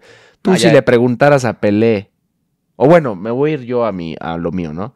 Si yo le preguntara a Julio César Chávez, ¿te gustaría ganar lo que se gana hoy en día? ¿Tú crees que me diría, no, yo me quedo con el honor? ¡Chinga tu madre, güey! O sea, Ahora quienes por su ego van Sí, a decir, sí. sí, güey, claro, es el más importante el honor. no mames, güey. O sea, pregúntale a cualquier futbolista de antes, oye, ¿te gustaría hacer la lana que se hace hoy en día? Pues, Claro, güey. De honor no comes. Tú sabes la mm, pasta que se hubiera metido el Diego, boludo. Más No, coca, más coca. El Diego se hubiera, pude, pude haber comprado más coca. se hubiera ¿no? metido por la nariz del mundo entero, boludo. Pero sí, güey, es, al final del día es un deporte, es un trabajo como cualquiera, como en la música también. Fans que se mueren por los can- Brother, cálmate. Sí, o sea. Estoy haciendo mi música o estoy haciendo hay, mi cine. hay personas mucho más importantes, güey. o sea, Que, que realmente tienen un valor mucho más trascendental que el de los futbolistas. Sí. ¿Cómo quiénes? Digo, para ti, ¿quién será una persona de esas? Los doctores, las enfermeras, los bomberos, los policías. Bueno, los policías que no son corruptos. Claro. Haciendo una... Es que sí está Aclaración. cabrón, ¿no? O sea, a la hora que lo piensas dices, güey, como un futbolista. Los maestros, güey. Los maestros, exacto. Porque los maestros Los que que, no están enseñando pendejadas de ella y su puta madre hoy en día, porque no mames, Este ya. güey. Ya cuando mete ella y ch- chinga tu madre, puto, ponte a enseñar bien. este, Pero mientras... Por-. Porque los, los maestros que tienen realmente vocación, güey, son los que se encargan de generar nuevas profesiones, güey. Claro. Sí. Y Está es muy una labor noble. ¿Eh? O sea... Y, y sobre todo noble porque ahorita no ganan. Que tú digas, ah, No, es qué que. bien ganan. Pero es que mundo- tampoco si mundo- trabajan tanto, ¿ok? Sí, sí, Hoy en día tampoco tienen vacaciones. sí, sí, Sí. sí. Sí, pero si el mundo tuviera lógica, ¿no? El maestro tendría que ser el trabajo más cabrón, ¿no? El que más la gente admire y el que más la gente. El más redituable de alguna Claro. manera, el más justo. O sea, estás, estás. En tus manos está el futuro, cabrón. Aunque no lo quieras romantizar no, está el futuro, güey. Sí. No, pues pero- está de la verga el futuro entonces. Pues Sí. No, No. no, no, más. Sí, pues es que hoy en día, güey, tienes a dos pendejos haciendo un podcast y, y, y, y velo, güey, o sea, ¿no? La gente con nosotros llega, los chavitos, y no mames, güey, tu podcast. Sí. ¿Qué haces viendo mi podcast? Tienes ocho años, hijo de tu puta madre. Vete a ver, no sé, güey. Sí, claro. O sea, yo cuando menos yo a mi hijo, y lo he dicho, mi hijo tiene dos años, no le tengo pantallas, no lo dejo ver. güey. Lo dejo ver una película de vez en cuando, pero que yo la escoge. la Veo niños ya con teléfonos y Sí. con- digo, no mames, güey, o sea, no, cabrón, ve, juega, haz otra puta cosa, cabrón. A mí no me da gusto, digo, claro que agradeces, ¿no? La gente que te admira, pero a mí no me da gusto que un niño de ocho años me pida una foto, güey. Sí. Porque digo, ¿por qué me conoces? Sí. Porque, o sea, a menos que me digas, ah, güey, te vi pelear, ah, órale, chingón, gracias. Pero no, te dicen por el TikTok. Sí, pero por TikTok, no, no, güey. O incluso aunque me digas por mi música, pues. No, güey, o sea, Sí. no deberías de estar viendo esto, güey. No deberías de estar viendo este, esto en, en un clip de TikTok, hijo de puta. O sea, no deberías, güey. Pero, pero al final del día. Que no vean su. No TikTok. lo veas. si tienes menos de 12 años, no lo veas, cabrón. Pero, Al final del no día vas lo a ven. cambiarlo, sí. Lo, te vas O si lo ves, ojalá te haga sentido lo que estoy diciendo, güey. O sea, no deberías de estar aquí. Hay cosas más chingonas en tu etapa de vida que podrías estar haciendo, Sí. güey, que estar en un puto celular y ojalá un día te des cuenta. Incluso para los más grandes, ¿no? Sí, también Incluso para por- nosotros. sí, para nosotros, Sí. güey. O sea, no porque tenga 23 años. Ah, güey, está en el celular, está de huevos. No, cabrón. No, No. no, no, hay cosas más Te chingonas. enferman, ¿no? De repente como que te Sí. enferma usar el puto teléfono. Güey, yo de, de un tiempo acá, te lo juro, porque gracias al al iPhone tiene herramientas muy chingonas, güey. O sea, también la tecnología tiene cosas muy chingonas. Te dice el tiempo que estás en, al día. Y yo, una meta que tengo es todos los días no pasar de dos horas, güey, en el celular. No mames. Sí, no. ¿Y cómo mandas tu pinche reel? Mandas y mandas videos. Pues a güey. veces sí estás en la ¿A pendeja, güey. Sí, a veces sí estás en la ¿A poco pendeja. es en dos horas? No, te lo juro, Bueno. intento mantener mi tiempo de, de pantalla de menos de dos horas, güey. ¿Por qué? Porque hay veces que neta te das cuenta y estás en la pendeja. Sí. Y volteo y veo a mi hijo haciendo una estupidez, lo que sea que esté haciendo, pero digo, güey, este güey está descubriendo el puto mundo, cabrón. Y nos lo perdemos porque creemos que no es algo relevante. Sí. Cuando es lo más puta relevante que vas a ver en tu vida, cabrón, a tu hijo crecer, ¿no? Tú tienes ya hijos ya más grandes y dices, güey, no mames, güey. O sea, lo más Sí. chido es. O sea, yo, mi chavito de dos años, está cagadísimo y lo veo jugar y digo, güey, ¿qué más? Está cagadísimo. ¿Qué más entretenimiento quieres que, que tu hijo descubriendo el puto mundo? Sí, güey? claro. Entonces, ¿Qué es lo que te parece más valioso de la vida, güey? Digo, ahorita ya que estamos así bien profundos y la chingada. Para mí, la familia. no hay más. Pues es lo más fam- más. Ah, güey. Podría quitarme todo, pero eso es lo más valioso que tengo. Sí. Mis hijos. O sea, Pasar tiempo, ¿no? El tiempo, cabrón. Digo, creo que pararle ahí a tu carrera profesional por ya no separarte de tu familia es una prueba, pues, contundente, de- ¿no? De... Si a mí me pagaran por estar con mi hijo, puta, no mames, güey. Se- Y, y me refiero, si pudiera vivir y Sí. darle a mi, a mi familia la vida que les quiero dar y pudiera nada más estar con ellos, puta. güey. Sa- ¿Sabes por qué digo que la familia es lo más valioso? Porque el tiempo se va muy rápido. Sí. O más bien, todas las cosas en el planeta no son permanentes. güey. Sí, ¿no? O sea, no duran para siempre. Por ejemplo, yo lo veo con este cabrón que en- si decide el próximo año ya se va a la universidad y va- lo voy a ver menos. o sea, Puta. si se va, si quiere estudiar a otro lado. No estudies, güey. Nah, no, no estudies, güey. No le des ideas, güey. Sí, realmente no, no va a servir de demasiado, pero bueno, pues depende mucho, ¿no? A ver, si No, quieres y ser el, médico. y el que quiere. La escuela es para el que la quiere de verdad, cabrón. Hay güeyes con títulos muy chingones y que no valen pa' pura riata porque en realidad no le están sacando el jugo. Pero hay gente que se merece el título y que se merece el, y porque lo quiere. Sí. Porque lo quiere y son unas riatas bien paradas, güey. No sé, cabrón. ¿Tú o sea, estudiaste algo, güey? No, yo terminé la prepa solamente. Pero estoy todavía aprendiendo. viendo si me puedo meter a estudiar algo. Oye, además, güey, el aprender es. Es todo. es de siempre, Aprender ¿no? es Aprendes todo, de todo, güey. O sea, no, no, no. No es necesario una escuela o algo. El que quiere aprender va a aprender de, de todos lados. Es Sí. más, así como antagonizamos mucho al celular y a las redes y lo que sea, pero el que, que lo quiere usar para algo chingón, Sí. Ahí está. se puede, güey. O sea, hoy en día Ya hay güey. cursos y videos que aprendes a hacer un chingo de cosas, güey. Nomás Claro. porque no le sacamos el jugo, pero, pero se puede. ¿Qué estudiarías, güey? Em, yo creo que algo relacionado con. Para no sentirme tan, tan pendejo y tan fuera de lugar. algo relacionado a los deportes. Cultura física, algo así. Algo, algo relacionado a los deportes. Sí, como dirección deportiva, una cosa de esta. Está chingón. Ah, chingón. meterme algo de Hay muchas carreras muy anichadas. Sí. Sí. Próximamente puedes tener a Uribe Peralta, compañero de clase, cabrón. De- sabe? de compañero de proyecto. Sí, hacer algún diplomado. O sea, Estaría chingón. estaba el otro día viendo, se quería ir a una universidad y vi que había ahí diplomados en línea. Mira, me voy a ir a estudiar contigo, güey.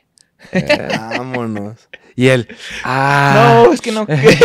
ah, qué chido, pa. Ya no quiero ahí, fíjate. Sí. Eh, nos vamos a meter. Ah, ¿Qué crees que? Sí, no mames, si yo me quiero alejar de ti, soy bien. Quiero hacer mi el, vida. y el Oribe. Hijo, hay una fiesta hoy en la noche.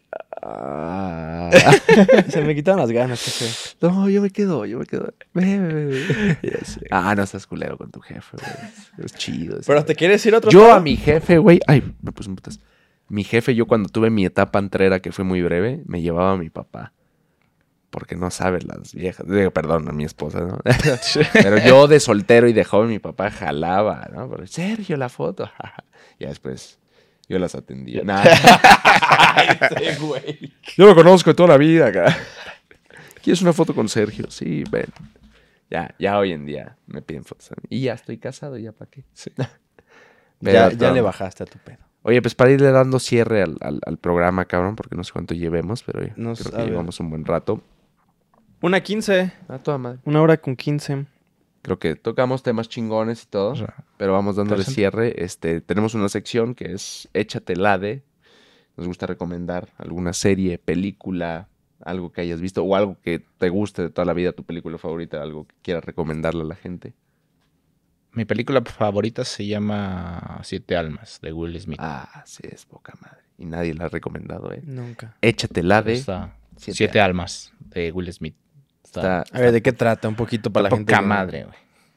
Ah, véanla, véanla. No le voy a contar aquí yo. Es una, danos una premisa. sí, Bueno, la- es muy buena, es muy buena. Sin sí. spoilers, sin cagar la película. ¿Como de qué es? De Will Smith. Pues de Will Smith, que conoce siete personas con las cuales interactúa y después les deja un regalo.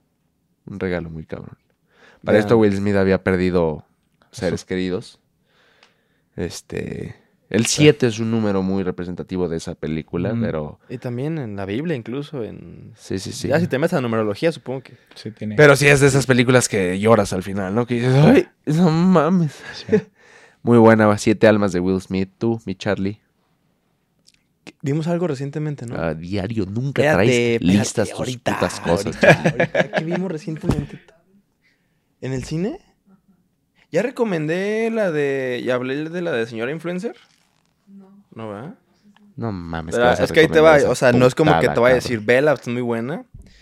Por Ah. favor. Primero, si quieres, échatela de señora influencer y permíteme elaborar. Es una película que no está ni cerca de ser una buena película como tal de, ah, mira qué pieza de obra de arte. Y no porque sea mexicana, simplemente Porque es mala. está, está malona, pero el mensaje que te quiere transmitir me late porque hablas como, como del odio que hay en redes sociales y de lo que puede ocasionar el, el odio en redes sociales. Es sobre una señora que se quiere hacer influencer. La señora tiene como un- una condición mental que no, no, no es un retraso como tal, pero es como una especie de, ¿sabes? O sea, no... eh, le sufre en el tema social, llega a ser señora y se quiso hacer influencer porque veía que les dan mucha atención a, pues, a las influencers y las creadoras y que ahora estoy aquí, que con tal marca. Y le gusta eso y empieza a recibir mucho odio. Y entonces, pues al final... No nos digas el puto final. No, no te voy a decir el final, pero te sensibiliza con lo que puede llegar a causar que tú le digas algo a una persona, aunque seas del Claro. teléfono. O sea, al final, no, no el final de la película, sino en conclusión, pues sí hay repercusiones Ah, no, claro. de- de físicas y hay, incluso se ve en la película que hay represalias y, y gente muere, güey, por, por, por Bueno. este pedo, ¿sabes? De "Es que tú me dijiste y me hiciste sentir y ahora yo te voy a hacer a ti. Entonces, retrata eso de una forma no tan chida. O sea, insisto, no, no es como que, ah, la película, güey, de Sí, sí, Oscar. sí. Pero el mensaje está bueno, o sea, sí, sí es como de, verga, cabrón, o sea, O sea, mis acciones tienen, tienen Ay, consecuencias. No sabía. te lo, te lo dije. eh, Me preguntó antes de empezar que si había un tema del que no quería hablar. Y yo le dije, yo me hago responsable de lo que digo, más no de lo que tú entiendas o interpretes, güey. Entonces, entiendo Sí. el mensaje de la película, pero al final de cuentas, eh, pues es tu pedo si tú te sientes lo que te dice ese cabrón. Claro, Claro. claro. Pero el, el tema pues, también tiene que ver con salud mental, con que la señora había estado medicada toda su vida, no era, no era independiente. Entonces, una persona frágil, tipo, tipo el mensaje que se quiso dar con The Joker, ¿Ya? obviamente radicalmente diferente en la ejecución, pero Claro. algo del estilo, Ah, o sea, de Ya. salud mental. Y si no atiende la salud mental, No, sí, sí, sí, pero y este, esto que decías de, de redes sociales, güey, es, es muy fa es Es una licencia para ser valiente, ¿no? Hablar desde tu teléfono. tú y- Sí. Todos son valientes, todos son expertos, todos son... Lo dije el otro día, puedes salir a decir Dios te bendiga, ten un excelente día, a decir chinga tu madre. Soy tú, ateo, a tu verga". Dios. Qué pendejo eres creyendo en Dios. Dices, oh, hijo de tu puta madre, pues mete un dedo en el culo y da Sí. vueltas. No tengo dedos. Oh, chinga tú. No tengo culo tampoco. Está la verga. Pero bueno, échatela de... Échatela de señora influencer. Muchas gracias por tus pendejadas. Yo, fíjate, lo recomendé el, el podcast pasado, pero me vale madre. Estoy enamorado de la serie Ted Lasso, cabrón. No la he Es una, visto. es una serie futbolera. Es un club de cuervos Sí. mucho mejor hecho, ¿no? Porque está... Ah, ¿qué pasa? No, Club de Cuervos es muy buena, pero esta es de- está mucho más cabrona, ¿no? Está mu- muy, buena, güey. Ted Lasso es de Apple. De Apple... ¿Cómo se llama la aplicación? Apple TV. Apple TV, sí, ¿verdad? No mames, güey. Ya voy en la tercera temporada, güey. Es una belleza. La voy a ver. Una puta comedia excelente. Es un, un, un club de la Premier League. Este, bueno, los, los dueños se divorcian y, y la, ella se queda con el club, ¿no? Entonces, al principio ella quería hacerle daño al club, quería simplemente por ver el club caer porque era el club de su ex esposo. Entonces contrata a un gringo, cabrón, entrenador de fútbol americano para ser el entrenador del, del, del- del equipo, que es Ted Lasso, güey. Eh, Ted Lasso es el entrenador, pero es un güey que se da a querer por todos, que crea un equipo poca madre. El equipo desciende, asciende. No mames, güey, es una pinche travesía poca madre, pero una comedia muy bien hecha, güey. Muy bien ejecutada los escritores. Me quito el puto sombrero porque... Qué, qué puta comedia tan dinámica tienen, güey, en los diálogos, en las pendejadas de Ted Lasso. Es un imbécil, güey, pero está cagadísimo, güey. Este, véanla, Ted Lasso en Apple TV. Ok, Échatela de ver. Ted Lasso Bien. en Apple TV y vamos a darle cierre a esta mierda con ¿Qué quieres, estúpido de mierda? Es que antes de empezar a grabar puse una cajita de preguntas en Instagram. ¿Te gustaría que, que diga una que otra? A ver, a ver, imbécil. Para cerrar, para- pues. Para él. No, no, para ti. Ah, este cabrón, qué chingado le voy a preguntar. No, lo, lo tenemos aquí todos los pinches domingos. Bueno, esta pregunta está muy pendeja, pero igual que nos expliques el por qué o cómo te sientes. ¿Qué se siente ser considerado tan hermoso? O sea, te, te, te emputa que te digan así. Nace de, un, de una campaña, ¿no? Publicitaria. Sí. Este. El ¿Qué pedo? Digo, te, da igual, te gusta, Sí. te. ¿Quién te lo puso? ¿Fue el perro Bermúdez o...? No, fue de una campaña. Ah, sí. ¿Con quién? ¿Con qué marca? Pepsi. ¿Con Pepsi? ¿A poco? Con Marco Fabián. El, Pero- el comercial va de que estamos Marco y yo platicando. Y él me pregunta: si no fueras futbolista, ¿qué te hubiera gustado ser? Y ya, galán de telenovela, güey. Y el pinche Marco se imagina y luego sale a Aaron, Aaron Díaz. ¿es? Sí, ¿no? No sé. Un güey, sí, eso. No sé cómo se llama, es un actor. Aaron Díaz y luego hace, recrean todo el gol de Londres y Ah. la madre. Y luego ya al final, pues Marco se, se caga de risa. Y, Y yo ya. ya le pregunto, ¿de qué te ríes? Y, y porque se imaginó toda la historia de, de si yo fuera un galán de telenovela jugando fútbol. ¿Pero dijiste galán de telenovelas? No dijiste hermoso. no, no dije hermoso. Ni él te dijo hermoso. Y, no, pero en la, en la publicidad decía el hermoso Peralta. Ah, O sea, en, en la, ca- Ah, en la playera y todo esto. Chingón. Entonces Pe- Pepsi hizo una campaña todo alrededor de todo. y esto. ya, Sí. se quedó. De esos buenos comerciales. Eso estuvo- está chingón. Hubo una época muy buena de comerciales de Coca-Cola contra Pepsi. Sí. Futboleros de huevos, cabrón. Es esto. Pero la- al final, al final, o sea, me da igual. O sea, le digo a, mi- a mis papás, ¿por qué me pusieron nombre? Si ustedes me dicen hijo, mi esposa me dice Amor. amor, y cuando está enojada, me- mis hijos me dicen papá, mis amigos me dicen como les da su pinche gana. Entonces, ¿Quién te dice. Oribe? Tu esposa enojada. sí. Sí, cuando salíamos que, que había mucha gente para no gritarme cuando estaba lejos, así me gritaba otro nombre. O sea, te voy a hoy te voy a decir, no sé, eh, Francisco, o te voy a decir Juan. ¿no? Para no llamar la atención. Ah, mira. Y tú escuchando, Juan, güey, qué bueno, ¿quién verga? ¿Por qué le hablan tanto a Juan? A ver, alguien ya hable a este pendejo, Juan. Sí. Oye, Juan. ahorita me da pie a preguntarte, o sea, ¿tenían como sus técnicas para disfrutar en familia fuera? Obviamente como para evitar el hostigamiento inevitable de fans, de... de- Nada, casi no salíamos. Ah, esa Creo era que la casi- técnica. Casi no salíamos. No salí. Preferíamos no salir. O si salíamos, llegábamos al cine con estos, llegábamos ah, rayando. Voy tarde y le enseñaba el, el, Sí. el Y- y horario te- de la película. Lo siento, voy tarde, tengo que llegar a la película. Lle- ¿Llegaste a irte tapado Nah. con lentes? o No? Nah, mames, nah. güey. Mi papá una vez, No esta tanto. historia es de huevos. Mi papá una vez, el cabrón, me acuerdo, fuimos a, a un Chivas Necaxa, güey, Aguascalientes, íbamos a salir. Y el cabrón se compró máscara de luchador, de, de- de Chivas. Se puso una bandera porque la puta playa traía Goiri atrás. Pero se puso una bandera, se puso todo, güey. Con puta máscara el cabrón. En cuanto nos bajamos del taxi, el primer güey. Sergio Goiri. Y mi papá, no chingues, hijo de tu puta madre. le dice. No, el primer cabrón. ¿Cuánta máscara? Yo no sé, güey, yo te lo juro, dije, este güey es fan, cabrón. O sea, con la máscara le dije, Sergio, güey. No, la chingue, le dije. Estás viendo. Así, Sí, así, u- mi hija estaba como tres años, yo creo. Y le dije, acompáñame, vamos al súper. No, papá, es que siempre te piden fa-". No, le digo, me llevo la gorra, los lentes y sí. El súper era como las cuatro de la tarde, no había tanta Sí, sí, gente. sí. Entonces estábamos en un pasillo agarrando no sé qué madre. Y una señora pasó por atrás de mí. Y luego volvió a pasar, güey. Y se me queda viendo así. Y me dice la señora, usted es el futbolista, ¿verdad? Y Lía, ya ves, papá, no que no te iban a reconocer. No, mames. Qué inocente, ¿no? Sí, sí, a huevo, cabrón. bueno, gajes del oficio. pues. Sí. A, ver, tengo a ver. dos más, no más. Hay, hay, hay varias, pero muchas están como que... Ya se ha hablado el tema, pues aquí, platicando. ¿Te pidieron feria para debutar? No, ¿No? ¿Se da? ¿Te tocó conocer gente que no me le- tocó conocer gente que haya pagado.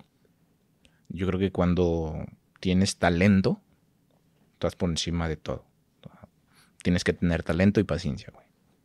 Entonces, ¿qué, ¿qué será? O sea, ¿sabes si realmente sí se da o Habrá, habrá- hay quienes, hay quienes pudieran llegar a cobrar y decirte, Prometerte. venderte humo. Sí. habrá quienes sí, Pero al final del día, si no pero al final por de más cuentas, que pagas, pues sí, pues, por más que pagues, pues no, güey.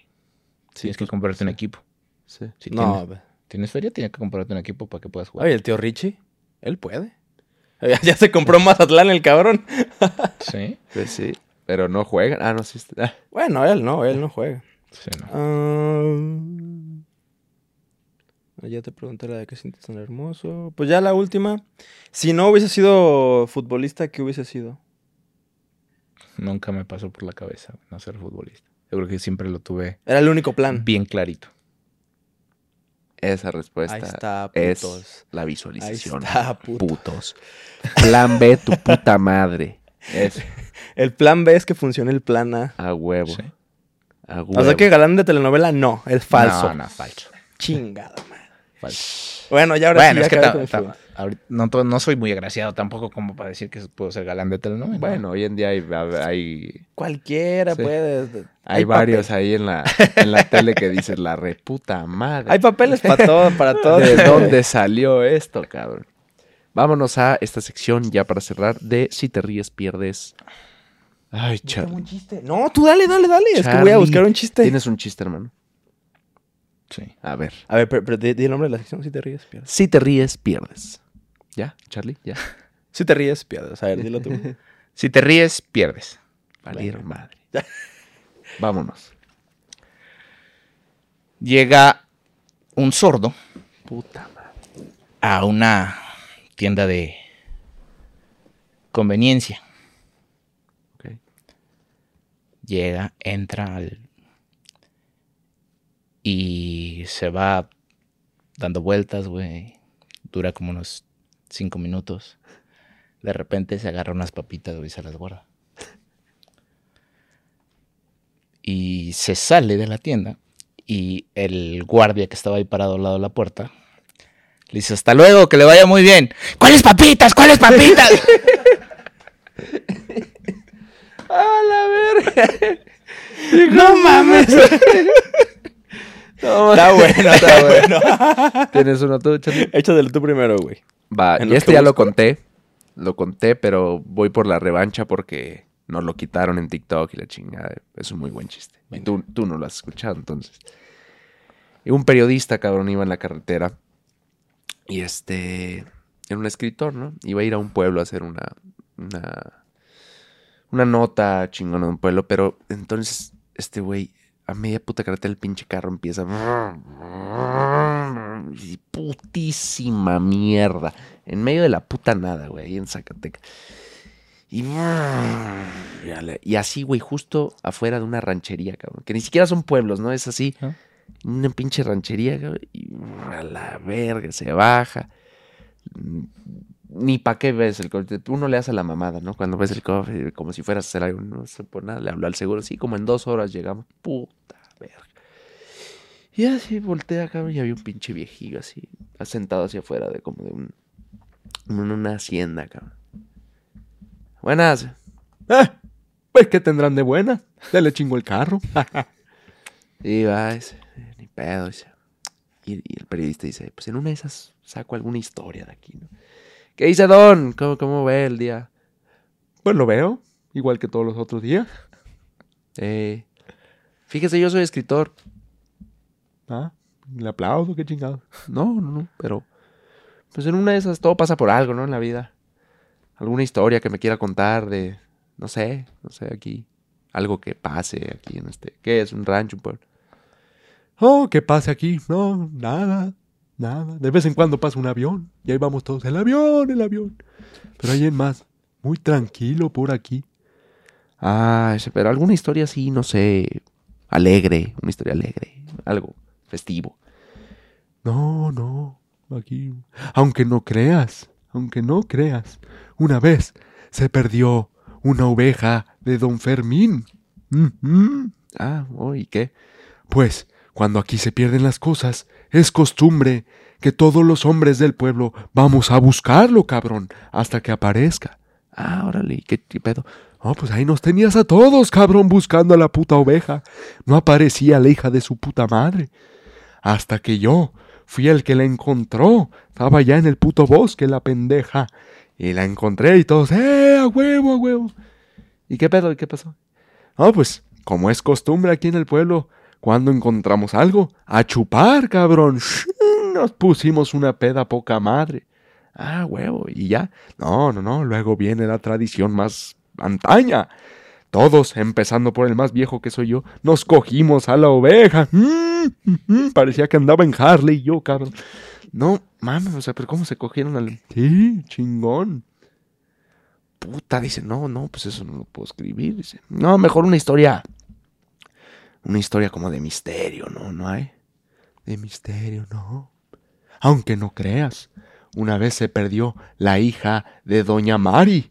Dice, puta madre, ¿y qué pasó? Pues ahí vamos todos los hombres, cabrón, a buscarla. La chamaquita no aparecía. No mami, ¿qué pasó? Pues la encontramos. Se había ido a casa del novio. No mami, ¿qué pedo? Pues como es costumbre, a chupar todos los hombres del pueblo. Y luego, pues, empezando por el más viejo que soy yo, le dimos por allá, cabrón. No mames, cabrón, dice. Puta, eso tampoco lo puedo escribir. Yo creo que hasta ilegal es, cabrón, ¿no? Sí, sí. No, pues mejor alguna historia triste, no sé, alguna- algo triste, ¿no? No tendrás. No, no. Aunque no creas, una vez me perdí yo, cabrón. A la verga, cabrón. No mames. Chingo a su madre, puto viejo. güey. Ay, cabrón. Es una mamada. Eso sí es una historia triste, cabrón. Yo estoy buscando chistes, güey. Es que todos mis chistes negros ya los he contado alguna vez, güey. Por favor, Charlie. Mínimo una pendejada saca. ¿Encontraste algo, Hazel? Ok.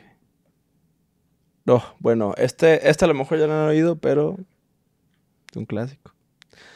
Los chistes de humor negro al final de cuentas son como los, los niños antivacunas. Nunca llegan a viejos, güey. Nunca envejecen. ¿Ya? ¿Ya te lo había contado alguna vez? Te pido una disculpa, hermano. No siempre es así. No, he tenido buenos detalles, pero es que una vez cada cinco o seis episodios. No, no, no vas a encontrar nada. Es que me tardaría buscando, güey, la neta. Y la neta, la gente es bien puñetona en TikTok. Puedes contar el que te conté antes. ¿Cuál le contaste? Ya se le olvidó. Perra madre, ¿cuál? Cuéntalo, cuéntalo, hermano, por favor. Puedes contarlo. Sí, sí, sí, recuerdas. recuerdas. El del primer acto. El de los actos. Ok. Chiste, eh, créditos a Oribe Peralta. Primer acto, cae semen del cielo. De la nada. Segundo, segundo acto. De la nada. dice. Segundo acto, vuelve a caer semen del cielo. Tercer acto, vuelve a caer semen del cielo. ¿Cómo se llamó la obra? Dinos, por favor. ¿Cómo? chale. La Avenida del Semen. Hijo de puta, eh.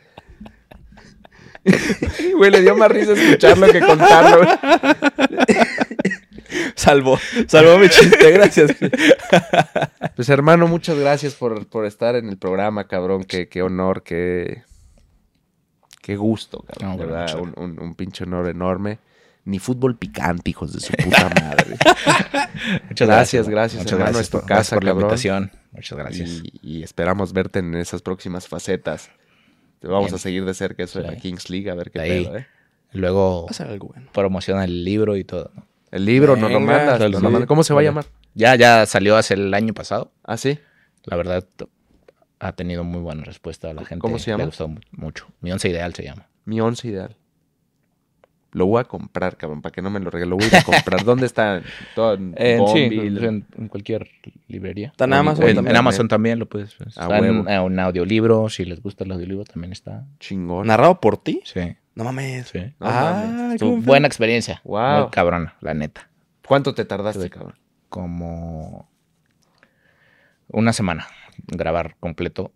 Grababa de 9 a 2 y luego de 4 a 7 más o menos. Puta, qué chinga. No acabaste hasta la verga.